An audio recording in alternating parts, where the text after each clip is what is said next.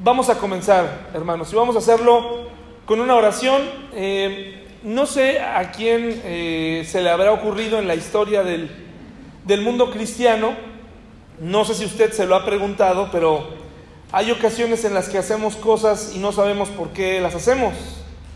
Entonces, eh, no sé, seguramente alguien con muy buenas intenciones, se le ocurrió que cuando oráramos, cerráramos los ojos, ¿verdad? Eh, inclináramos nuestra cabeza y cerráramos los ojos. Y yo creo que esto se debía a que, pues a lo mejor había demasiados distractores y por eso había que cerrar los ojos, pero en realidad no es un requisito cerrar los ojos para orar. Lo más importante es estar concentrados en Él. Y usted puede orar mientras camina, mientras eh, hace la vida diaria, puede usted orar. Obviamente hay oraciones en las que uno necesita inclinarse y tal vez para concentrarse un poquito más cerramos los ojos, pero en realidad no es que si cierra los ojos, ahora sí ya Dios lo va a escuchar.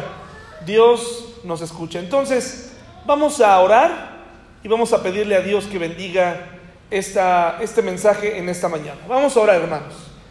Señor, te agradecemos por este hermoso día que tú nos das. Gracias porque tú nos has traído y porque has tenido misericordia de nosotros. Te pedimos que tú bendigas este estudio, esta enseñanza, y te pedimos, Señor, que nos permitas practicarla de inmediato. En el nombre de Jesús, amén. Hermanos, eh, algo que, que les quiero decir es que hoy va a escuchar algo que probablemente ya ha escuchado muchas veces. En realidad, eh, los predicadores somos eso, somos repetidores eh, de lo que dice la Biblia, somos repetidores, no muy pocas veces habrá algo inédito, es decir, eh, si un día alguien le dice, hoy, hoy les voy a hablar acerca de la vida en Marte, eh, pues como que es extraño, ¿verdad? Hoy les voy a hablar sobre un tema extraño. Cuando venimos a la iglesia, generalmente escuchamos lo mismo, por, por muchas ocasiones se lo han dicho diferentes pastores, se lo han dicho tal vez hasta de mejor manera. Pero cuando hablamos acerca de la familia, prácticamente usted vuelve a escuchar lo mismo. Y me parece que esto es una señal de que Dios quiere que pongamos atención o que repasemos temas tan importantes como lo son la familia. Inmediatamente cuando hablamos de la familia, las personas que no tienen hijos dicen, este mensaje no es para mí. Eh, este mensaje es, lo voy a almacenar en, la historia, en mi mente, ahí en mi cerebro, y, lo voy a sacar un día, ahorita no me sirve, o sencillamente yo no tengo una familia. Los temas familiares eh, son muy importantes para todos. Una familia no se compone únicamente, eh, pues no nada más el nombre son los varios miembros de una familia, sino comienza con uno mismo y comprendiendo nuestra participación dentro de ella. Entonces, Probablemente hoy va a decir, bueno, esto yo, yo ya lo había escuchado, ya me lo habían dicho. Pues es importante que nuevamente lo repasemos todos, nuevamente, ¿verdad? Eh, y recordarle, eh, mis hermanos que esta mañana decidieron venir, que la palabra de Dios tiene poder para cambiar, tiene poder para transformar nuestra vida. El estudio de la Biblia eh, puede aplicar, tengas o no familia, estés criando o no criando hijos, seas o no seas mamá, seas o no seas papá, nos sirve para todos, ¿verdad? Porque todos formamos parte de una familia. Entonces, esta es la historia de la familia de Jacob, parte 3. Dice esta frase, es todo en vano predicar la verdad a los oídos anhelantes de juventud confiada, si cuando el muchacho está a tu lado, te ve engañar y te oye mentir. Dice este autor, prácticamente es en vano hablarle a los jóvenes, tratar de enseñarles a los jóvenes de una iglesia, a los jóvenes de cierto grupo, un maestro a sus, a sus estudiantes y un papá a sus hijos, si nuestros hijos nos oyen continuamente engañar, nos oyen mentir, y el problema eh, de esto es que vivamos como si nada hubiera ocurrido, ¿no? No estoy diciendo que los papás nunca cometemos errores, sí cometemos errores, el problema es no aceptar nuestros errores. Si nuestro hijo nos vio mentir, nos vio engañar, será necesario el camino a la restauración de esa familia, vivas o no vivas con tus hijos, tengas o no tengas una familia exitosa, el camino para la restauración en la vida de un hijo es reconocer los errores. Si tú como papá estás aquí, perteneces o tienes una familia donde tienes hijos de un matrimonio pasado y Dios te ha permitido empezar tu vida nuevamente o rehacerla en ese sentido, no puedes descartar a tus hijos del pasado, no los puedes descartar, no puedes pretender que, ya no están ahí porque ahora eres muy feliz. Eh, es muy importante empezar un camino de retorno para ganar a tu hijo en caso de que no sea cristiano y reconocer los errores del pasado. Y bueno, la vez pasada hablamos sobre Esaú y de cómo eh, Esaú, cuál fue el papel de Esaú. Y hoy vamos a hablar sobre, eh, nos vamos a cargar hacia el lado de los hijos de Jacob. Esos trece hijos que tuvo, doce varones y una mujer. Los de aquí ya, hoy estamos en tiempos donde las familias son más pequeñas. Pero ¿cuántos aquí eh, tuvieron más de cuatro hermanos? A ver, levanten su mano los que tuvieron más de cuatro hermanos. Mucha, miren, miren, muchas personas aquí tuvieron muchos hermanos. Y no quiero ofender a nadie, pero más o menos son de la generación, ¿no? Bueno, no, no, hay jóvenes, más jóvenes, otros más grandes. Pero el punto es que eran otros tiempos. Ahora, para muchas personas dicen, qué bonito haber crecido con tantos hermanos, qué bonito es, qué bonito es haber tenido la oportunidad.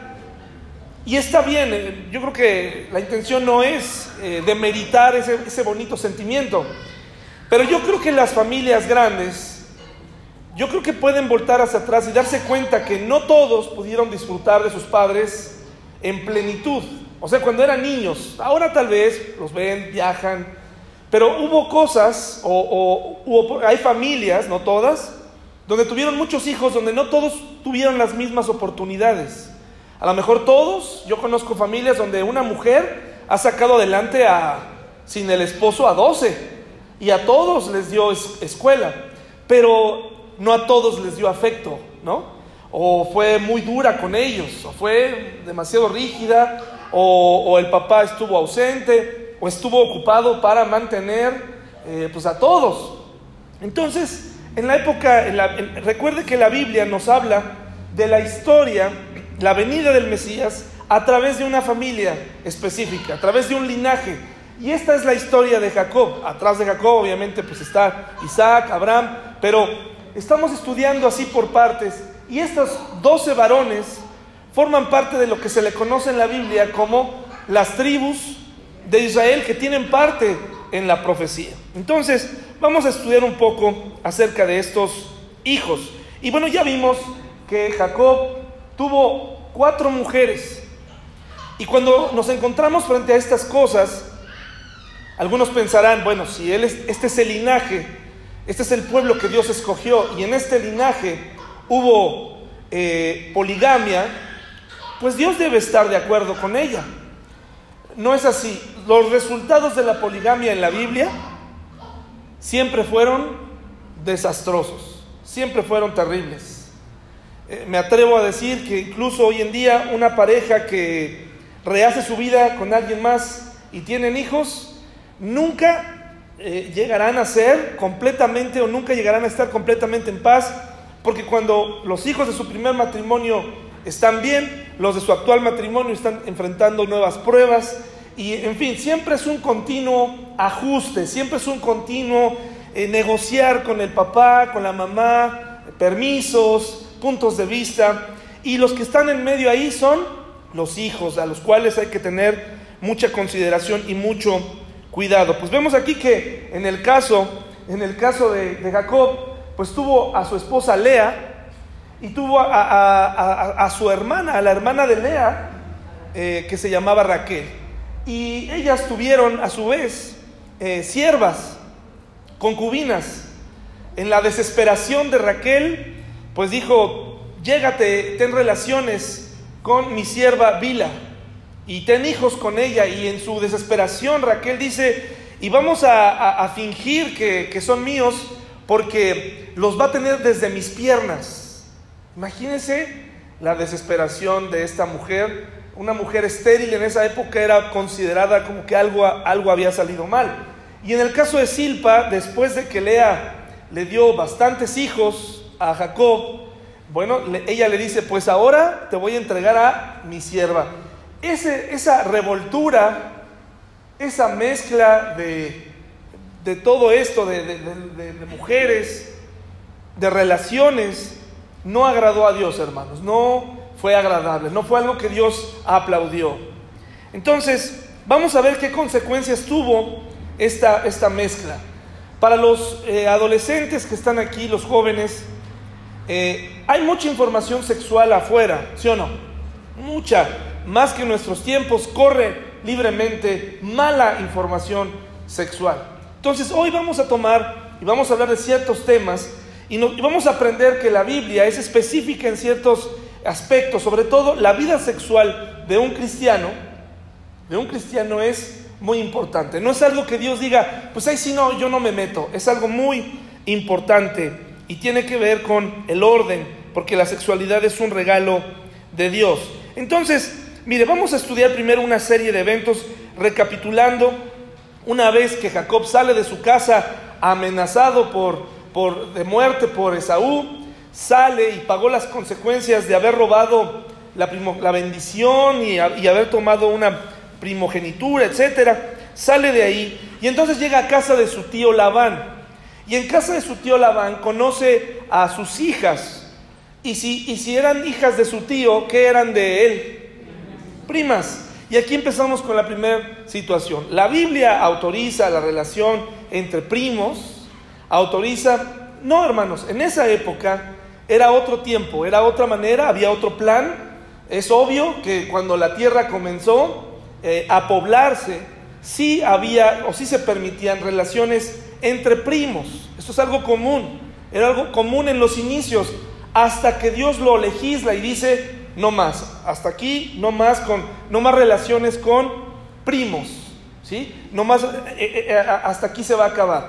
Pero la orden al inicio fue que, que esto, llenar la tierra, ¿verdad? Llenarla. Pero el Señor legisla en determinado momento y dice, hasta aquí. Entonces ahí conoce a Raquel. Pero, pero eh, cuando la, pide, eh, ¿se la dio? Eh, ¿la, ¿La van hermanos? No se la dio, le dio a Lea, que hemos hablado, la de ojos delicados. Algunos dicen que era porque era lo más bonito que tenía y que ella no era muy, muy guapa, que digamos. Algunos piensan eso. Otra interpretación que leí de la expresión de ojos delicados es que probablemente tenía ojos claros y eso era considerado un error. Un error. Tener ojos claros era este, prácticamente visto mal. Como, ay, esto tiene ojos verdes, eh, tiene ojos azules, algo anda mal con ella, ¿no? Entonces, probablemente Lea, la de ojos eh, delicados, o era no muy agraciada o tenía ojos claros, ¿verdad? Entonces, le da a Lea y por ella, en, Génesis 29, del 1 al 30, nos, habla que trabajó por ella, eh, por, la mujer que amó, que pidió desde, el principio, trabajó 14 años con, con su tío por ella, durante 14 años. 14 años de trabajo. Ah, eh, cuando cumplió 7, le dieron a Lea. Eh, ¿Por qué creen que no se dio cuenta? Bueno, las costumbres de aquella época pues el, tipo de boda, el tipo de velo, impidió que él se diera cuenta de a quién estaba tomando. No había eh, mucha luz, hermanos, ¿sí? No había mucha luz. Entonces, no se lo tome a mal a Jacob. Sencillamente no había mucha luz y seguramente ahí fue engañado por Labán. Pero después le dijo, cumple una semana más con tu esposa y te daré a Raquel. Y le dio a Raquel, pero tuvo que trabajar por ella otros siete años, 14 años en total. Estos dilemas bíblicos no, deben ser un, un, problema para nadie. Eran cosas comunes, algunas autorizadas por Dios, pero otras, como la poligamia, nunca estuvieron autorizadas por Dios. Ahora, por favor les pido que vayamos a Génesis 30 para que note un detalle. Y estamos hablando de este, de este desorden en la familia. Eh, usted se habrá dado cuenta ya para estas alturas que Dios no está escogiendo siempre a lo mejor de lo mejor para cumplir sus propósitos. Y eso para mí es de aliento porque quiere decir que Dios puede usarme a mí y puede usarte a ti. No está buscando siempre a los más perfectos. No tomó a sus discípulos de, Grecia o, filósofos, ¿no? Tomó pescadores, tomó lo peor y, e, y entonces de ellos hizo y manifestó su poder. Entonces, cualquiera de nosotros puede cumplir los propósitos de Dios y puede hacer cosas grandes para Él. Pero quiero mostrarles cómo ¿En qué ambiente crecieron estos 13 muchachos? Cuatro mamás, cuatro mamás, un tío ventajoso y eh, además eh, eh, las mamás estaban cada una con diferentes problemáticas y diferentes circunstancias. Génesis 30 del 14 al 15. ¿Ya lo tienen hermanos? Génesis 30, 14 y 15 dice, fue Rubén en tiempo de la siega de los trigos, y Rubén fue el primogénito, hijo de Lea. Los teólogos piensan que para esta época sería un niño como de cinco o seis años. Y dice que salió y entonces halló, halló mandrágoras en el campo y las trajo a Lea su madre. Y dijo Raquel a Lea, te ruego que me des de las mandrágoras de tu hijo.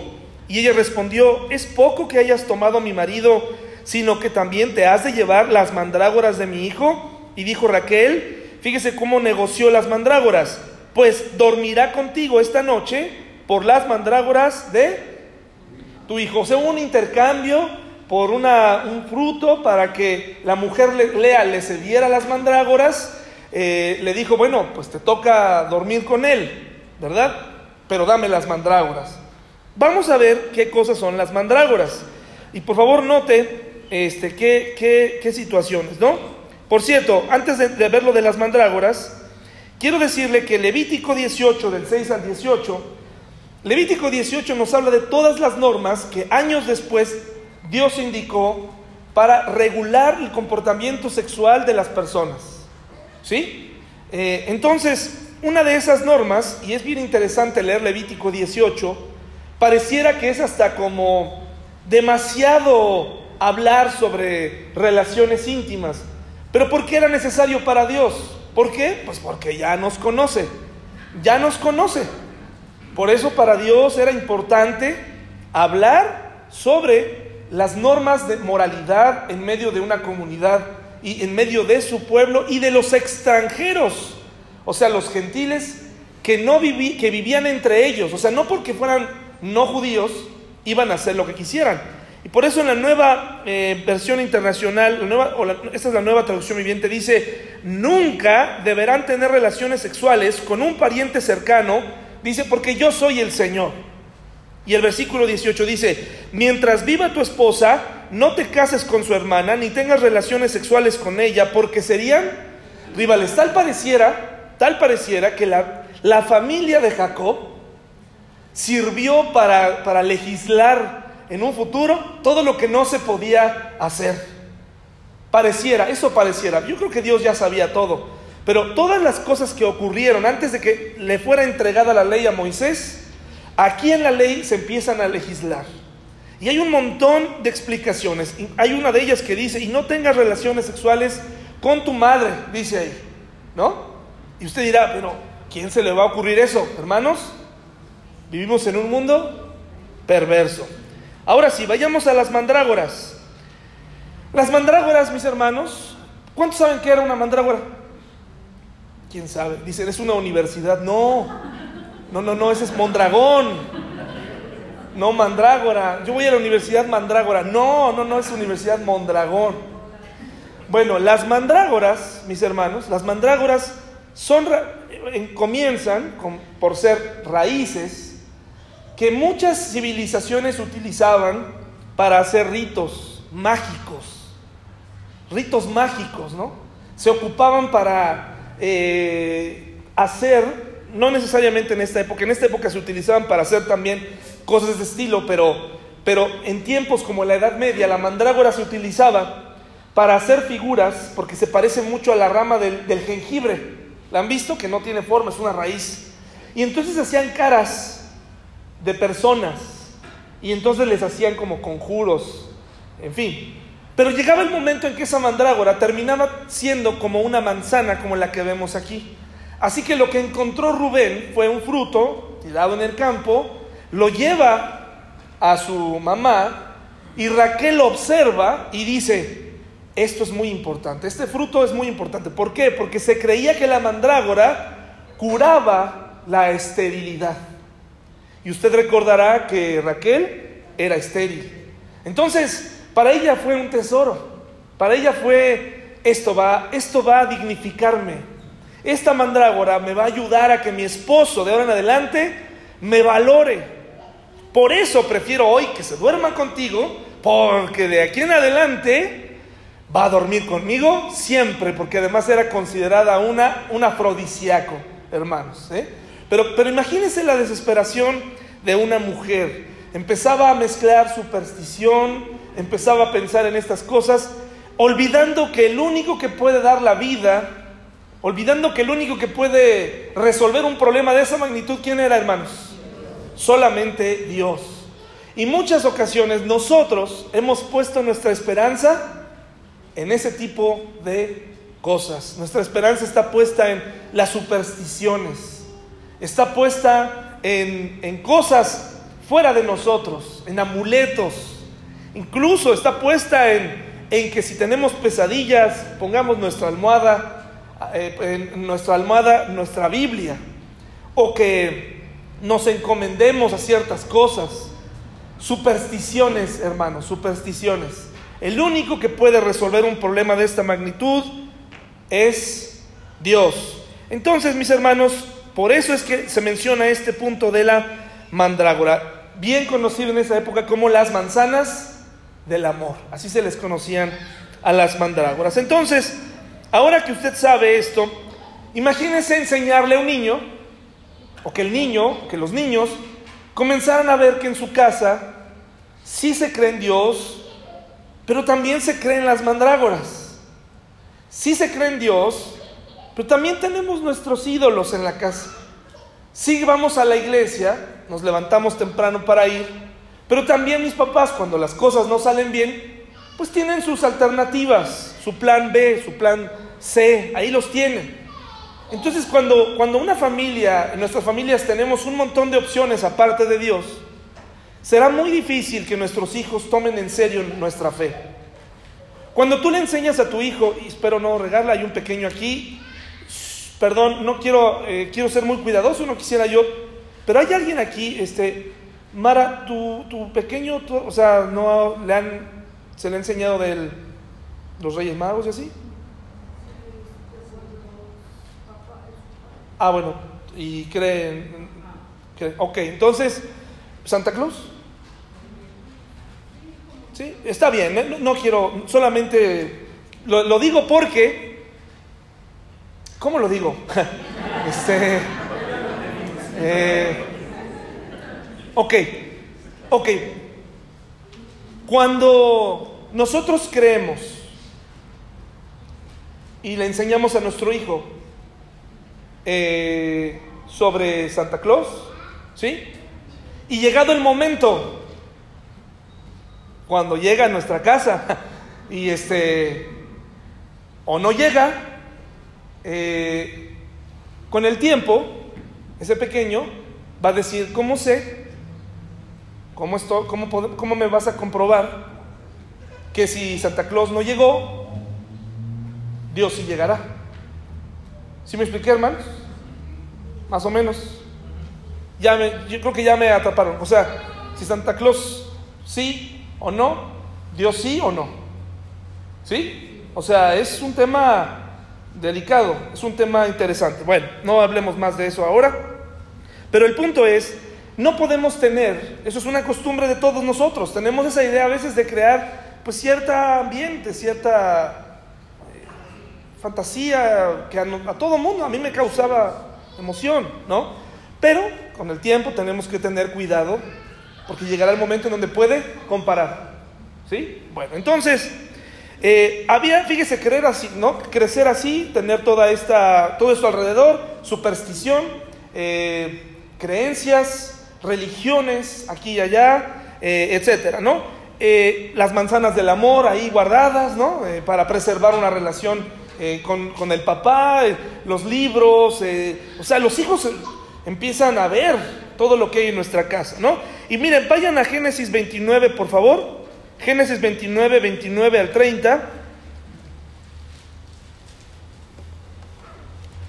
Muchas gracias, mi hermano. Génesis 29, del 29 al 30.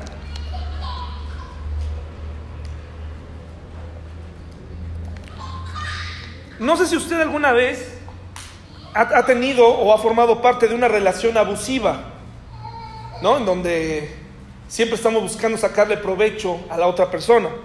Bueno, pues esta relación entre Jacob y Labán era una relación abusiva.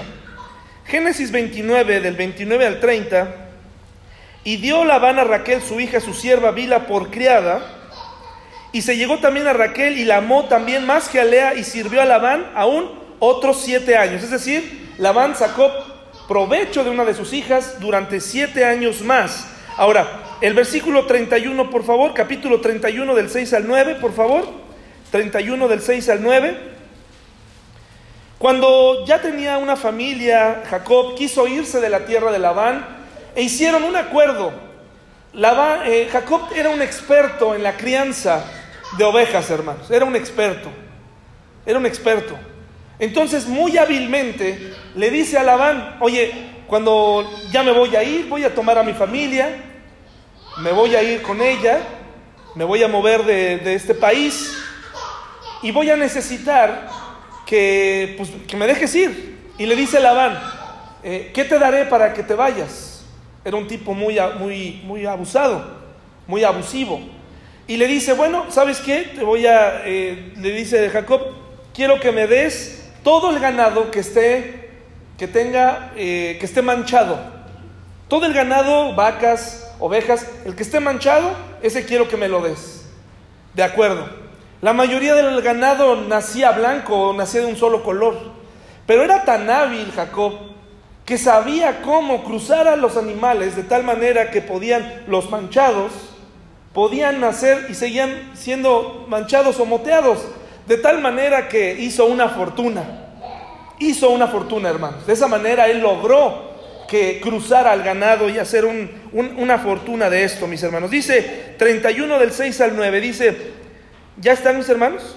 Vosotras sabéis que con todas mis fuerzas he servido a vuestro padre. Aquí estaba hablando Jacob a sus esposas. Y vuestro padre me ha engañado y me ha cambiado el salario diez veces, pero Dios no le ha permitido que me hiciese mal. Si él decía así, los pintados serán tu salario. Entonces todas las ovejas parían pintados y si decía así, los, listados serán tu salario. Entonces todas las ovejas parían listados.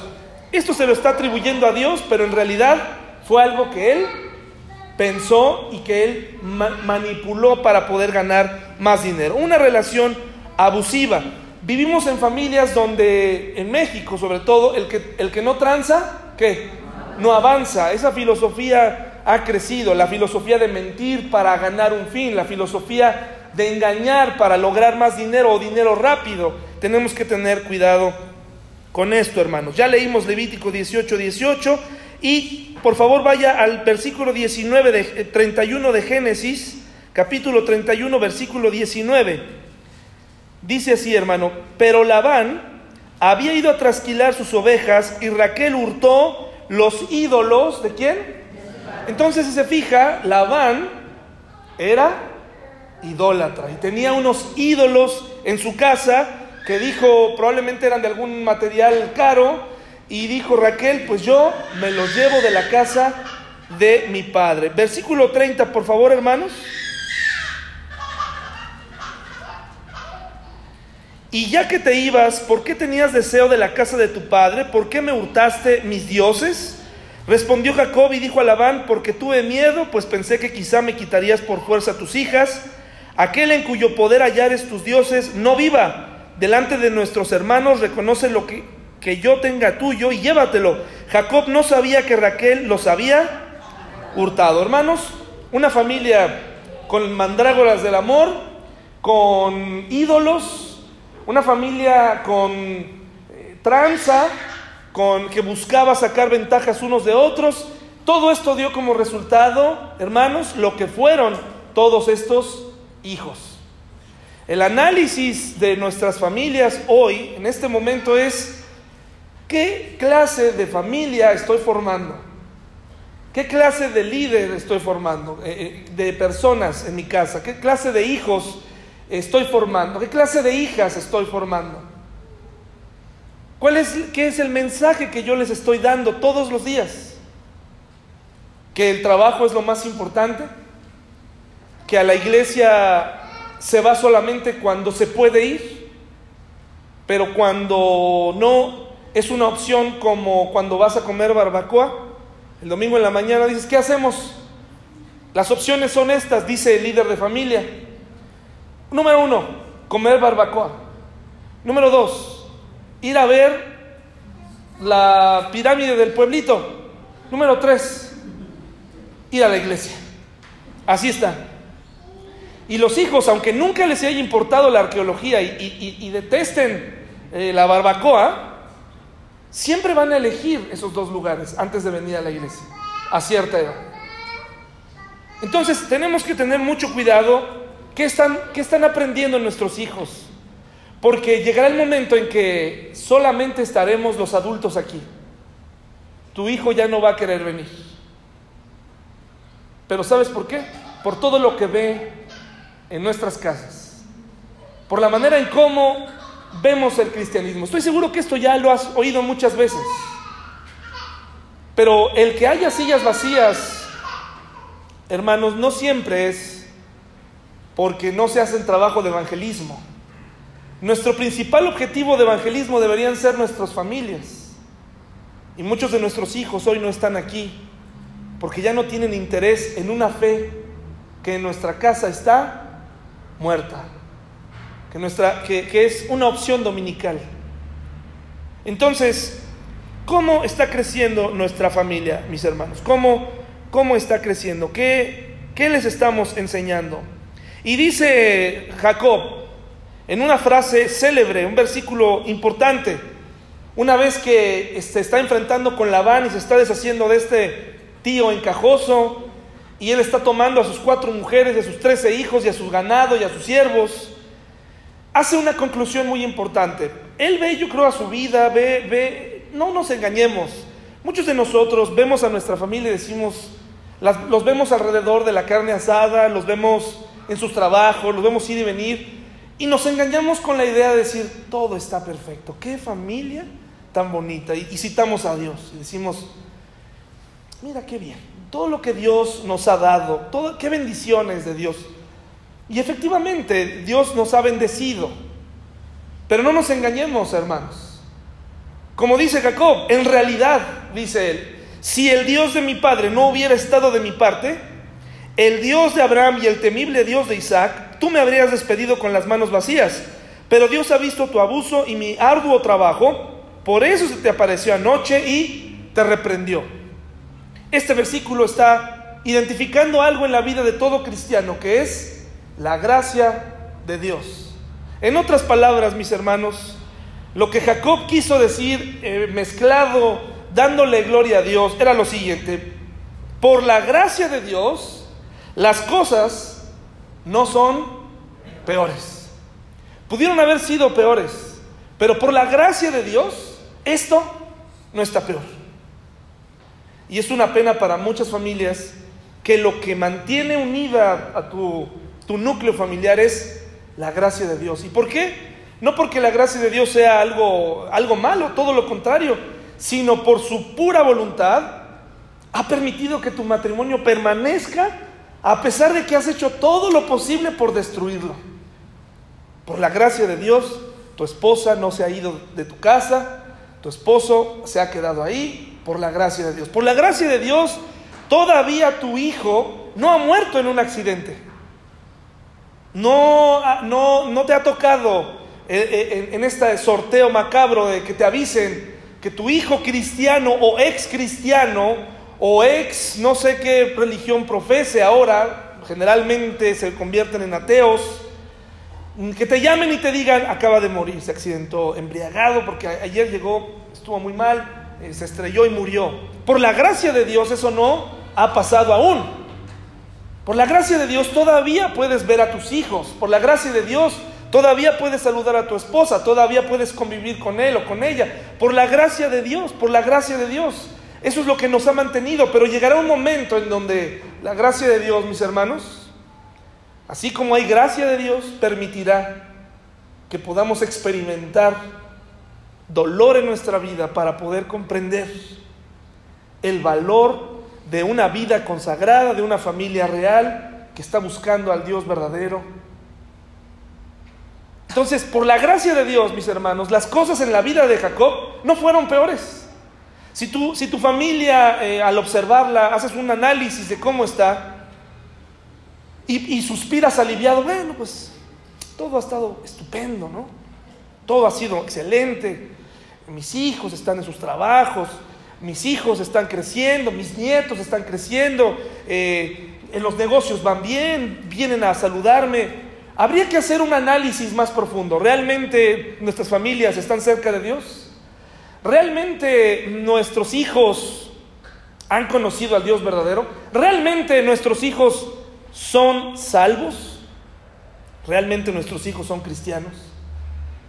¿Realmente son producto o son el resultado de una vida cristiana consagrada, que vio buenos ejemplos, que vivió, que crecieron en la iglesia, o solamente son el producto de una religión que les enseñamos desde chiquitos? ¿Por qué? Porque todo mundo parece darse cuenta que ese hijo tuyo, esa hija tuya, hace mucho que está lejos de Dios, muy apartado de Dios. Porque creció en una familia ecuménica, donde en la habitación tal se practica el hinduismo, en el otro se practica eh, otra eh, disciplina oriental, o sencillamente se practica un cristianismo súper ligero, superficial. Hermanos, toda esta información comienza desde que los niños son pequeños. Si nuestros hijos no lo entienden, si nuestros hijos no nos ven vivirlo, no van a querer estar aquí más. Y por lo tanto, van a, tener y van a cosechar las consecuencias. Por la gracia de Dios, mis hermanos, la vida de Jacob no salió peor. Pero llegó el momento, hermanos, donde tuvieron que pagar las consecuencias. Y aquí están las consecuencias. De sus trece hijos, de los trece hijos que Jacob tuvo, Fíjese, Rubén, el primogénito, tuvo relaciones sexuales con la concubina de su padre Bila, que era sierva de Raquel, que era mamá de sus medios hermanos, Neftalí y Dan. Un grave fracaso, hermanos. Un grave fracaso. El primogénito descartado para ser un líder espiritual y, y que llevara el nombre de la familia. José, el hijo consentido de Jacob, los mismos errores de los padres se repiten en la vida de José y le trajo como consecuencia ser vendido por sus hermanos. Gracias a Rubén y a Judá no fue asesinado, pero realmente todos los demás dijeron, vamos a eliminarlo. Gracias a ellos dos nada más fue vendido a los ismaelitas. Pero si se fija bien, mire, vaya, vaya a Génesis 37, 2. Y, observemos dónde comienza el problema. Génesis 37, 2. Muchos de nuestros hijos, hermanos, no saben qué decisiones tomar en, la vida. No saben qué rumbo tomar en su matrimonio. No saben. Solamente saben que un día van a llegar a casarse, van a conocer a alguien. Pero nosotros como papás muchas veces no les dimos la información necesaria. No les dimos esa información. Porque consideramos que como nuestro matrimonio no funcionó, pues no tenemos nada que decir. Todo lo contrario, si tu matrimonio no funcionó, es muy importante que le expliques a tu hijo en dónde buscar a un compañero y en dónde no. Si tú le permites a tu hijo o a tu hija buscar a su compañero, enamorarse del bartender o, del que sirve los tragos en el bar, pues ¿qué crees que va a cosechar tu hija o tu hijo? ¿Qué va a cosechar? unas bebidas excelentes en las reuniones familiares, una, una sapiencia increíble en la combinación de bebidas. Y va a querer dar, todos van a, y lo peor es que el suegro va a estar encantado con él. Pero ¿realmente crees que ahí va a encontrar la felicidad?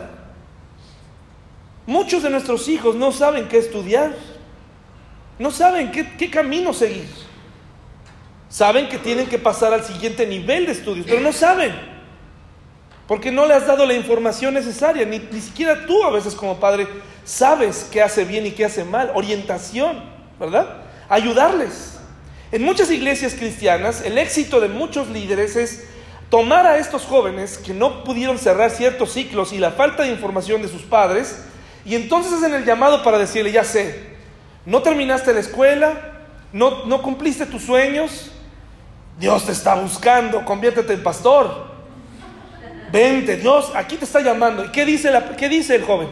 Sí, sí, claro, Dios me está llamando. Y entonces dejan botar la escuela, dejan botado todo y se meten en un camino, hermanos, que no es sencillo, no es fácil.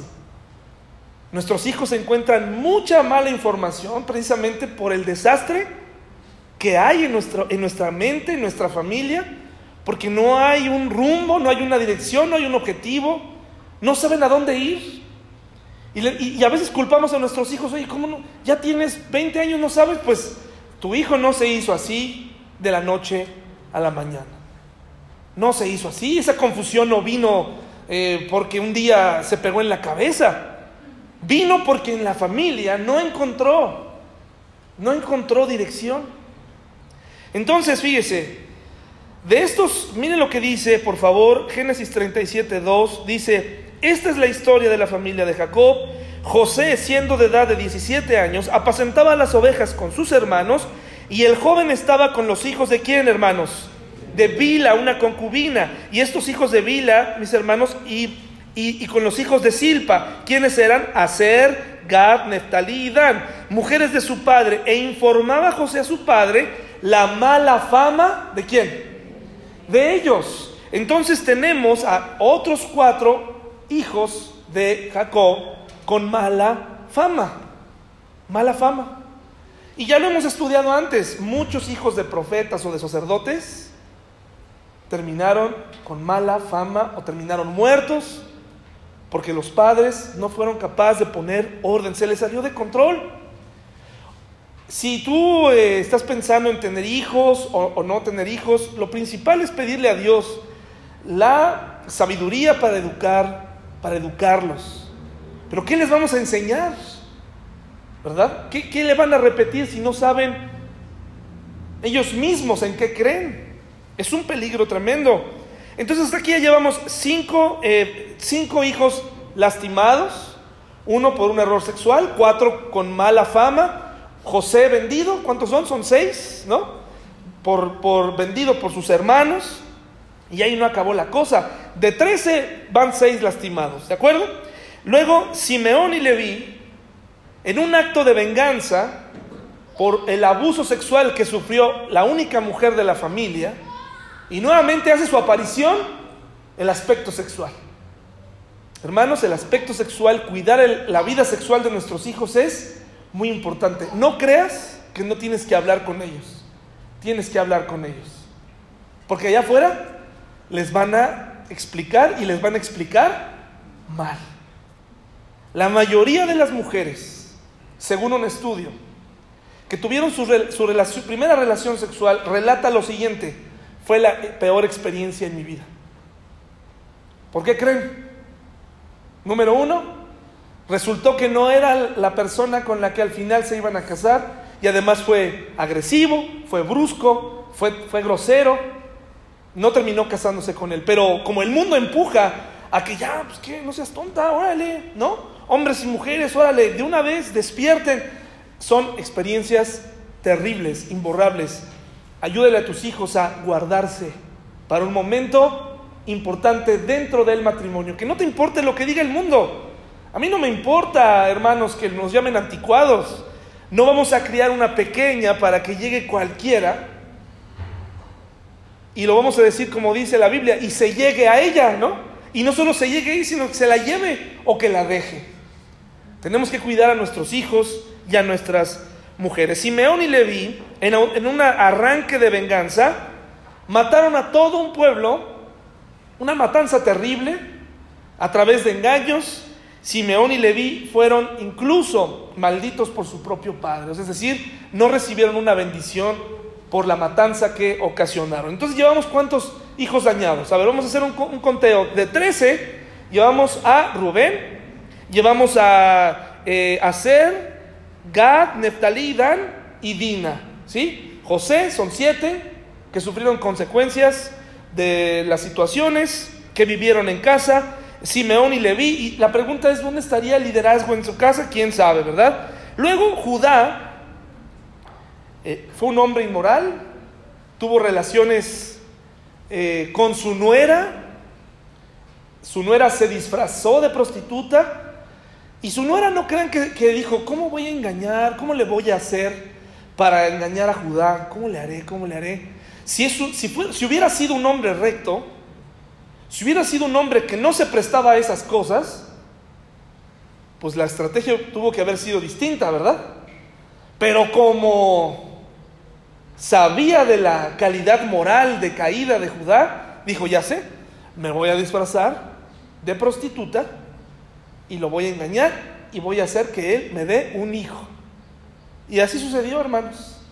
Y tuvo relaciones con su nuera. ¿Se da cuenta del desastre en la familia, en el linaje de donde vino el Señor, en la tribu, de la tribu de Judá?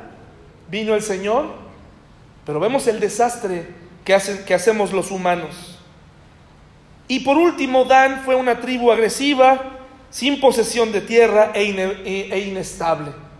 De estos trece hijos, doce resultaron con daños colaterales. De Benjamín, el último, no sabemos mucho que haya pasado con él. Y probablemente aquí los jóvenes llegan a un punto en donde dicen, ves, papá, es tu culpa.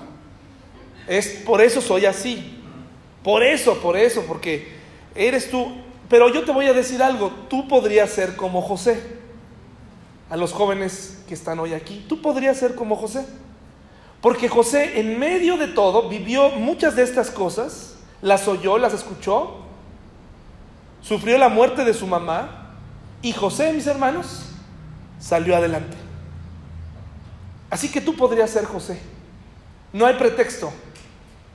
Pero la conclusión es, ¿cuántos hijos te dio Dios? Uno. Y no está aquí. No está aquí. Ok, no está aquí. ¿Dónde está? Oh, pues está bien crudo de ayer. Está, pero bien crudo. O está bien mal, está súper mal. A lo mejor, ok, no está aquí hoy porque por otras circunstancias, ¿verdad? Pero la pregunta es, ¿está cerca de Dios? Aquí no cabe la, la idea de, bueno, es que pues al final son adultos. No, no, hermano. No, no, no. ¿Te acuerdas del tribunal de Cristo? No le vas a decir eso a, Jesús o sí.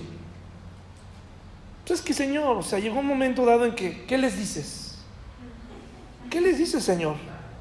Así, ¿no? Mira, hasta te. ¿Qué les dices? No, no, o sea, final. ¿Qué les dices? No, mi hermano. No. Son tus hijos tú vas a dar cuenta por tus hijos. Si no están aquí hoy por cuestiones de otra cosa, está bien. Lo importante es que estén cerca de Dios.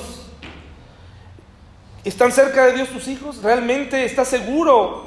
Tú puedes percibir que, que el Espíritu de Dios mora en ellos. No es muy difícil. No es muy difícil, hermano, darte cuenta que el Espíritu de Dios mora en ellos. Porque el Espíritu de Dios, hermanos, da alabanza a Jesús.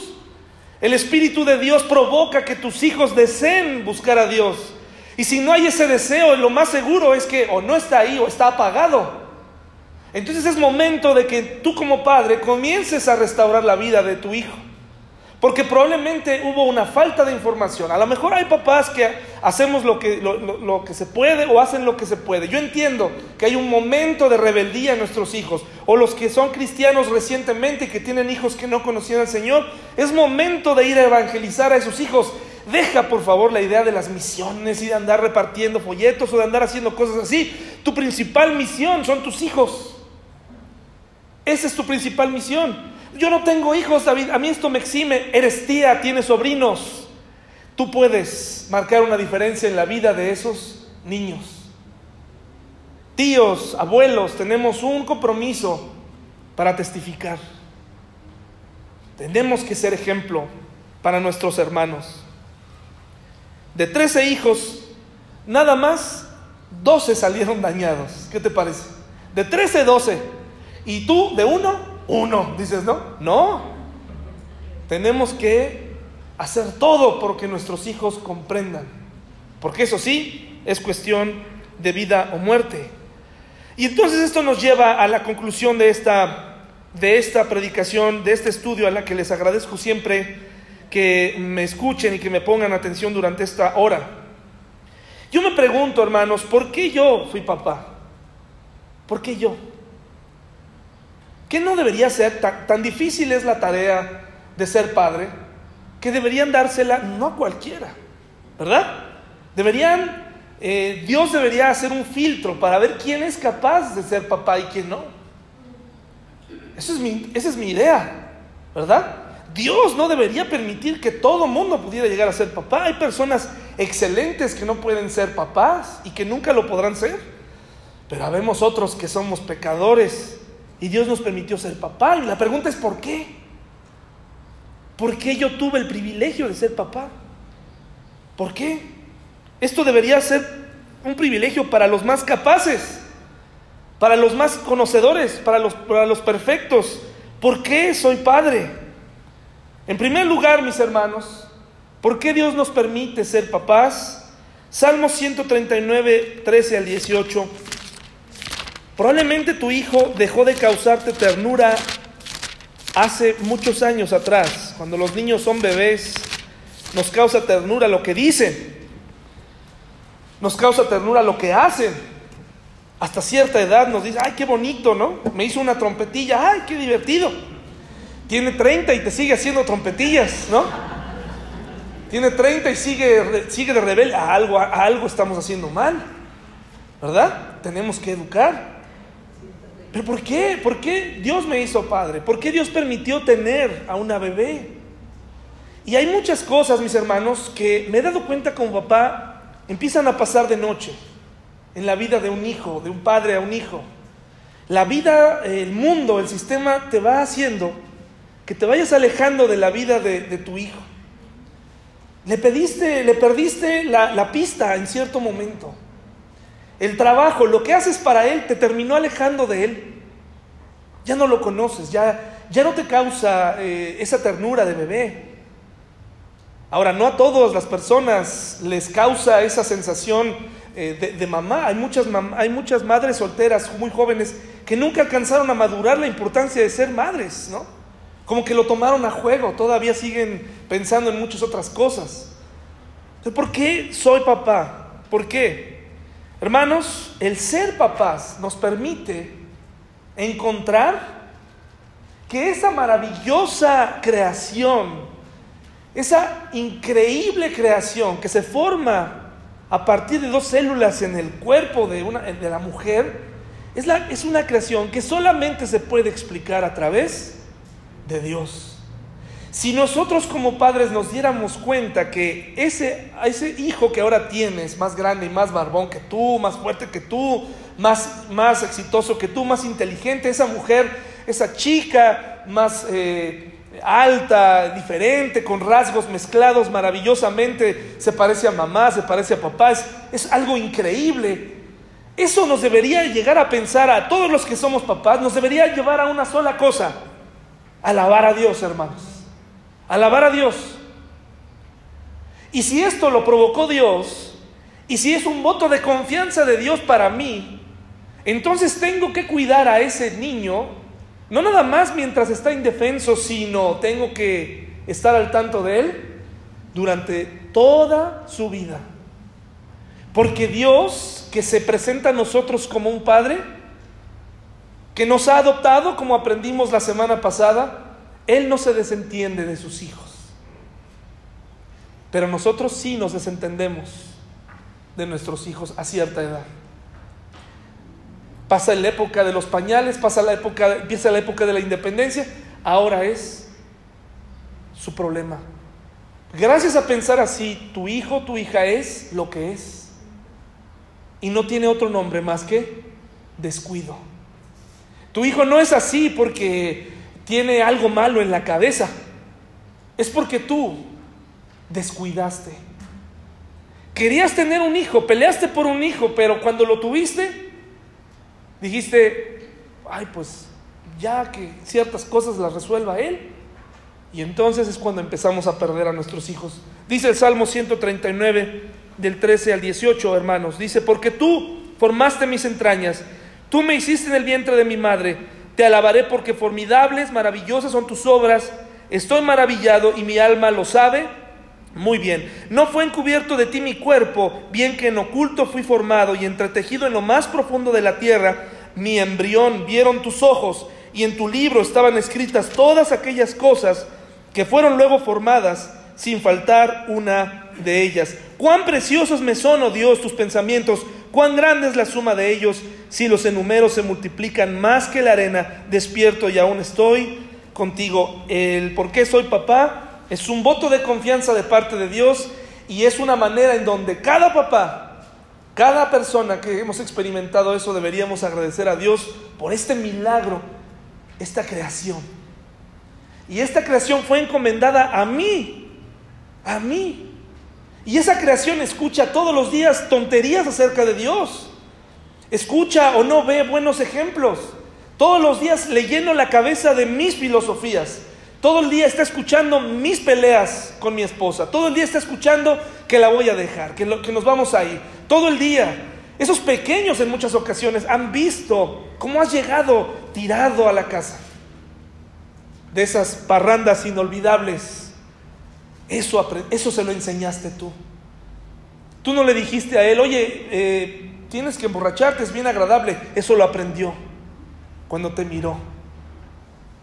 Eso lo aprendió. Cuando te estás durmiendo, cuando te estás saliendo continuamente del servicio, cuando todo eso lo aprendió, cuando menosprecia a tu esposa, todo eso lo aprende y lo repite. Todo eso lo repite la inestabilidad emocional, la falta de comunicación, eso lo aprendió de ti, fuiste su maestro. La pregunta es, ¿debería provocar alabanza? Cada, ese niño, ese hijo, debería provocarnos un deseo de decir, Señor, alabado seas porque me diste a un hijo y lo voy a cuidar, porque un día voy a dar cuentas por él, te lo voy a entregar, Señor, y espero entregártelo en las mejores condiciones. Es maravilloso ser papá, hermanos, pero es una responsabilidad importante. Y si Dios te permitió ser papá, tienes que dar cuentas. ¿Podría leer, por favor?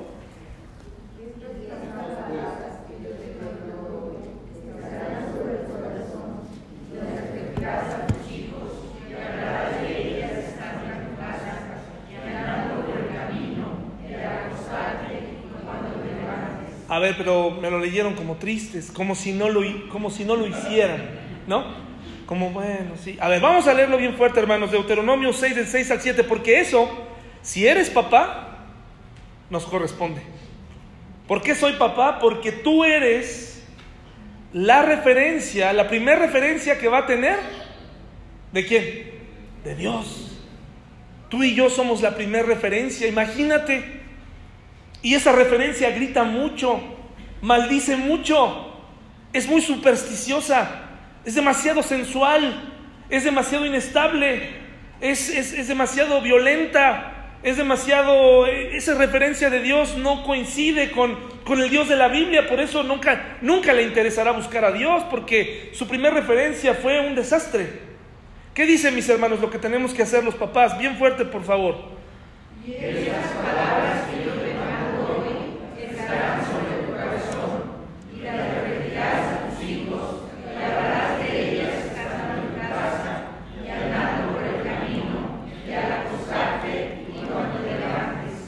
Y nos habla de una comunión que se da con quién. ¿Se da cuenta por qué es tan terrible el divorcio? ¿Se da cuenta el daño que ocasiona el divorcio? ¿Se da, se da, se da cuenta de esto? ¿Se da cuenta la terrible problemática que ocasiona que una mujer o un hombre estén buscando su, rehacer su vida en pareja ¿Y quién le va a, quién le va a repetir a su hijo cuando estén en el camino? Y mientras están, eh, mientras están, eh, mientras van a dormirse. ¿Y, quién le va a mostrar quién? No, pues es que el que lo hace viene los jueves, nada más. Lo ve los jueves o, o el fin de semana, esta vez no le tocó. Esta vez no le tocó. Ese joven, ¿quién le va quién le va a decir? Y algunos de nosotros nos sentimos muy satisfechos diciendo, pero pues ¿quién paga la escuela? Y vaya que le pago su escuela. ¿Y quién le paga la línea? ¿Y quién le paga el, teléfono? ¿Y quién le va? Ah, soy, pero yo hago todo eso. Sí, pero ¿quién le está repitiendo al niño? ¿Quién le está enseñando de Dios? ¿Dónde está viendo que no solamente está en las paredes, sino que se está viviendo? ¿Quién lo está haciendo, hermanos? ¿Quién? Nos está hablando de un caminar con el niño, ¿no? Con ese adolescente, con ese joven. Nos está diciendo, mientras vayas caminando con él, cuando, mientras te escucha ese, ese pequeño, porque un día no te va a querer escuchar, lo tenemos que hacer. Mostrarle con el ejemplo cómo se resuelve un problema en la casa. Sin gritería, sin, maledicencia, sin amenazas. Es muy importante, hermanos. Nosotros estamos acabando con la iglesia cuando no repetimos a nuestros hijos, cuando no les enseñamos, Deuteronomio 6, del 6 al 7, es nuestra responsabilidad, mis hermanos. Ahora yo se los voy a leer. Mire, Deuteronomio 6, del 6 al 7 dice, y estas palabras que yo te mando hoy estarán sobre tu corazón, y las repetirás a tus hijos, y hablarás de ella, ¿dónde? Estando en casa y andando por el camino y al acostarte y cuando te levantes y, las atarás como una señal en tu mano y estarán como frontales entre tus ojos y las escribirás en los postes de tu casa y en tus puertas. Hermanos, nuestra principal responsabilidad es en la casa. Ahí comienza. Ahí está la clave. Y hay un futuro por delante. ¿No es emocionante pensar en, el futuro que tienen nuestros hijos? Bueno, pues, ¿qué clase de futuro les vamos a poner? ¿Les vamos a otorgar? ¿En qué, ¿En qué camino los vamos a poner? Veo a muchos jóvenes hoy desconcertados. Yo sigo insistiendo, sigo insistiendo. Muchos, muchos hijos eh, homosexuales, muchos de ellos, muchos, yo me atrevo a decir, la gran mayoría, no fue que un día dijo, ay, Hoy siento algo dentro de mí que me, atrajo hacia el sexo, al mismo sexo. No, hermanos, no es así.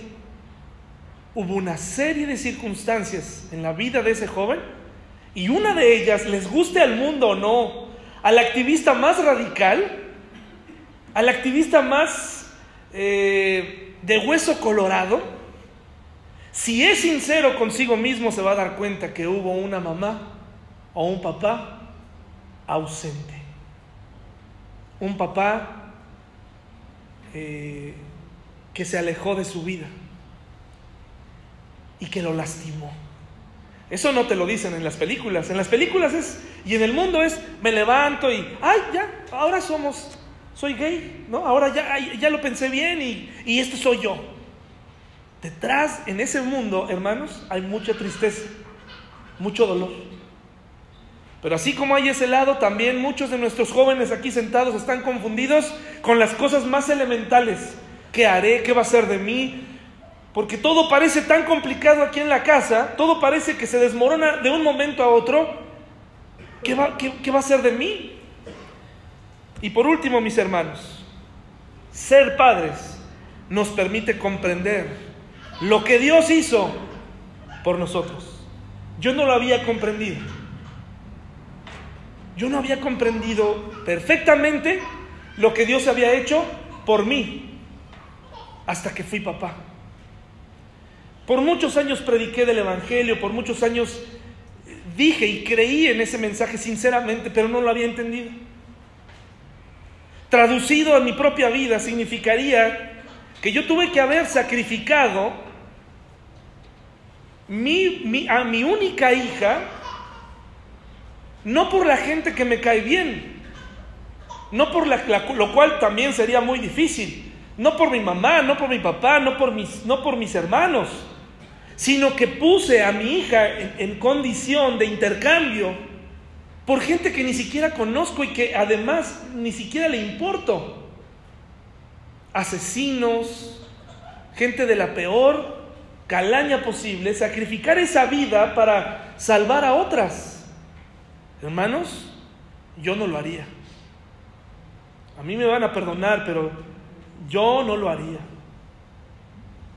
La historia del puente es una historia que nos ayuda a entender lo que Dios hizo por nosotros. Si eres papá, atesóralo y valora lo que Dios hizo por nosotros.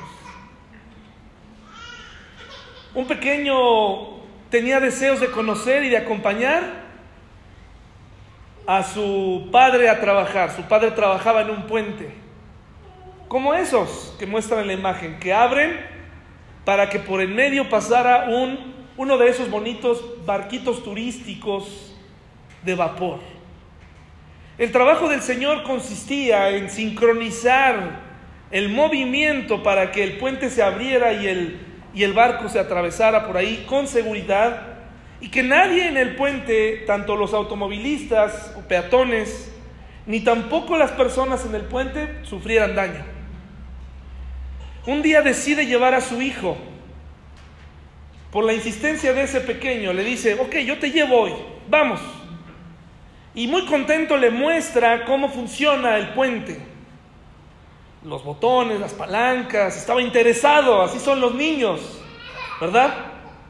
En el caso de mi hija me pregunta la hora, tiene dos años, casi tres años, y yo le digo, cualquier hora, ahorita lo puedo hacer, pero un día va a necesitar información precisa.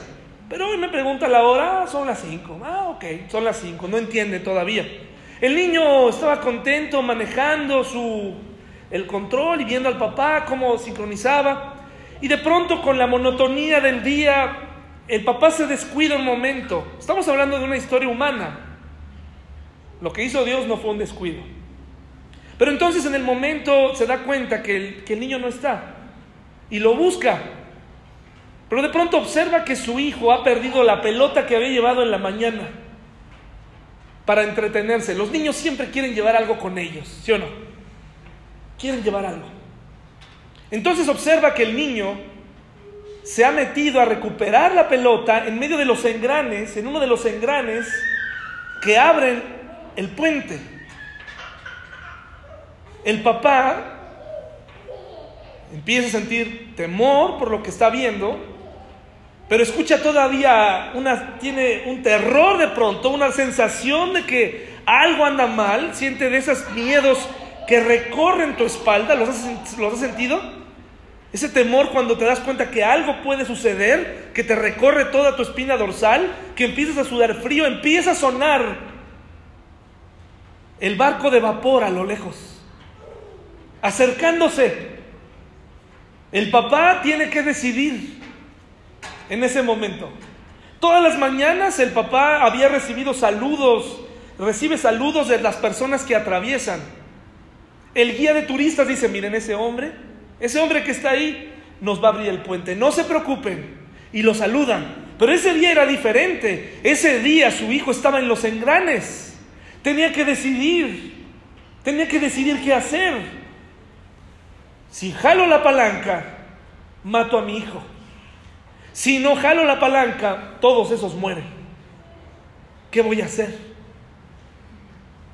Si eres papá, tú sabrías qué hacer.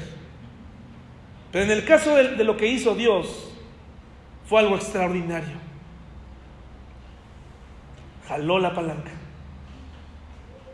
y eliminó a su hijo. Por ti y por mí. Lo hizo.